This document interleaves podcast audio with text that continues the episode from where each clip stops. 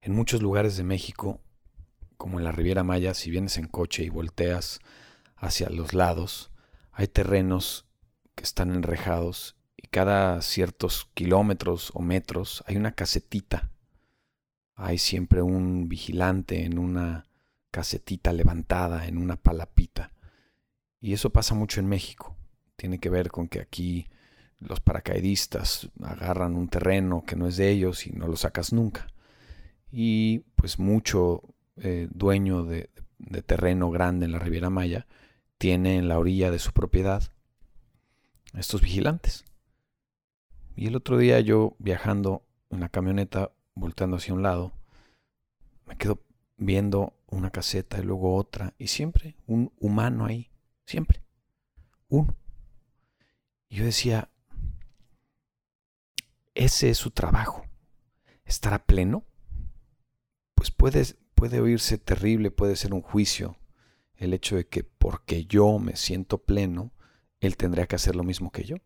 Y volví al tema de la conciencia. Es posible que ese tipo medite más que yo. Es posible que esté pleno, satisfecho. Creo que la felicidad tiene que ver cuando tus expectativas y la realidad están a la par. Y es posible que las expectativas de esa persona y su realidad estén a la par.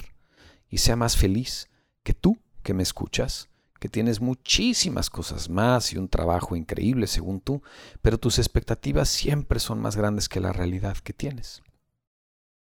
Este tema de tener expectativas o esperanza parece muy bonito y se escucha precioso y parece que ¿no? esta frase la esperanza nunca muere. Ese es el puto pedo que la esperanza nunca muere. Y como nunca muere, nunca estás realmente presente. Siempre hay algo que te jala. Es posible que ese velador en esa caseta por la que siempre pasas y que crees que él está ahí en una vida pequeña y tú pasas en tu carrazo de un lado a otro, es posible que esté más pleno que tú. Y si eres velador y me escuchas, espero que estés usando tu trabajo para crecer internamente, porque crecer no tiene que ver con que te paguen más y crecer no tiene que ver con que te suban eh, en el empleo, en la escalera capitalista.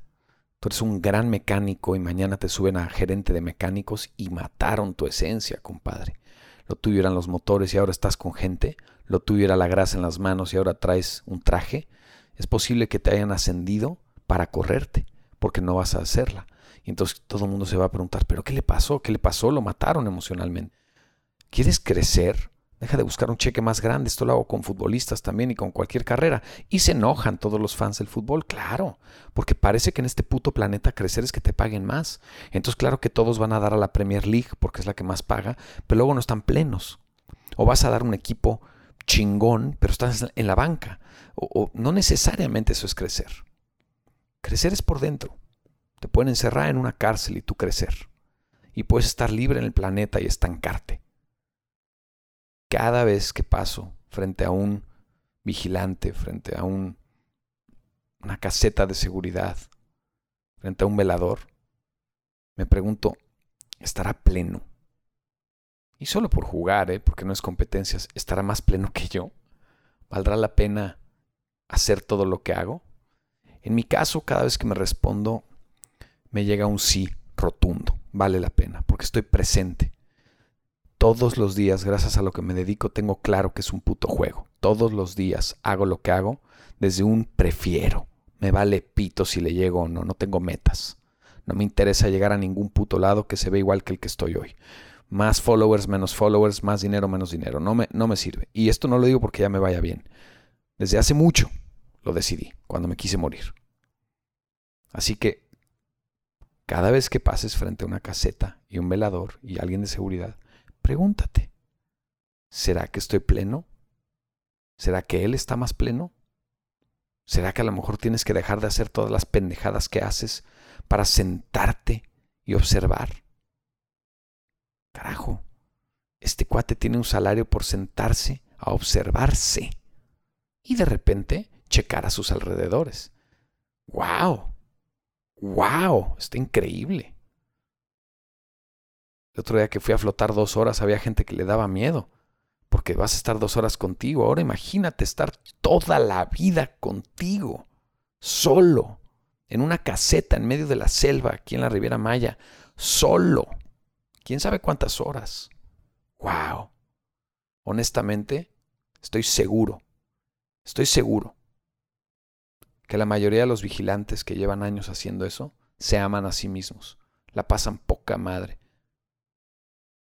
tienen cero expectativas, viven el presente y seguro están más plenos que muchos de los que me escuchan.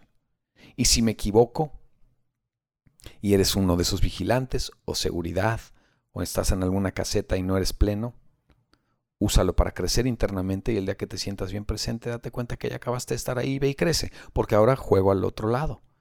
¿Por qué no avanzar? Yo me pude haber sentado en una caseta de seguridad también, pero creo que tengo luz suficiente para ir a tirarla por todos lados, más que en solo una caseta. No soy más que esa persona y no tiene nada de malo ese trabajo. Pero creo que si existes, existes para algo mucho más poderoso que para sentarte y usar tus ojos y tus oídos para que nadie pase por ahí. Creo. Y deseo muy pronto que los robots y la inteligencia artificial reemplace a esos humanos, sobre todo en países en vías de desarrollo como México.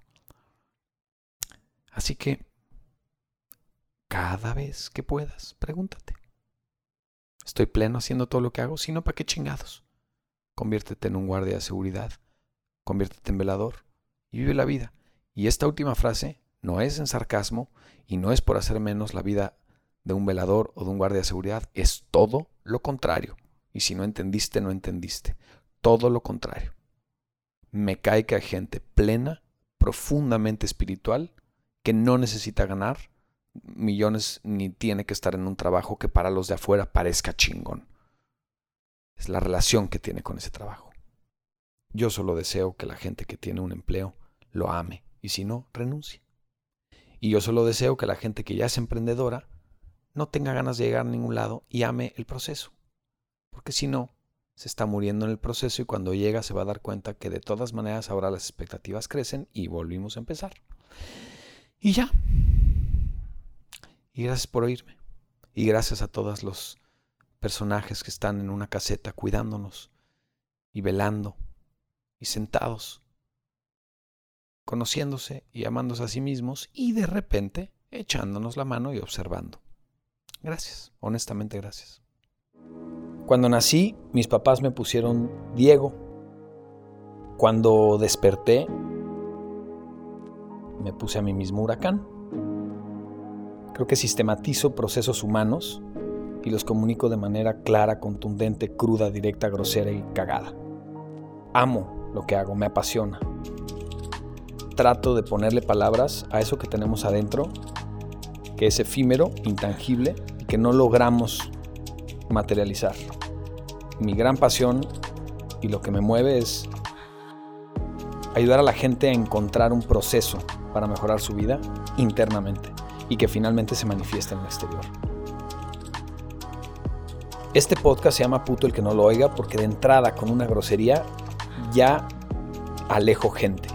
Si alguien, porque yo digo groserías, se engancha y no me puede escuchar, es un gran trabajo emocional que tiene que ir a hacer otro lado porque no puede conmigo. Si alguien me regala su poder a través de la palabra, yo al decir una grosería lo tengo controlado y él es el que pierde. Yo no sé ni quién eres. Y todo mi desmadre se llama Te vas a morir, porque es una de esas verdades que nos persiguen y no queremos voltear a ver. La gente prepara mucho más sus vacaciones que el prepararse para la muerte. Y creo que es importantísimo todos los días vivir considerando a la muerte, porque entonces decides de forma distinta, en lugar de solo sobrevivir y existir. Te vas a morir. ¿Qué estás haciendo al respecto?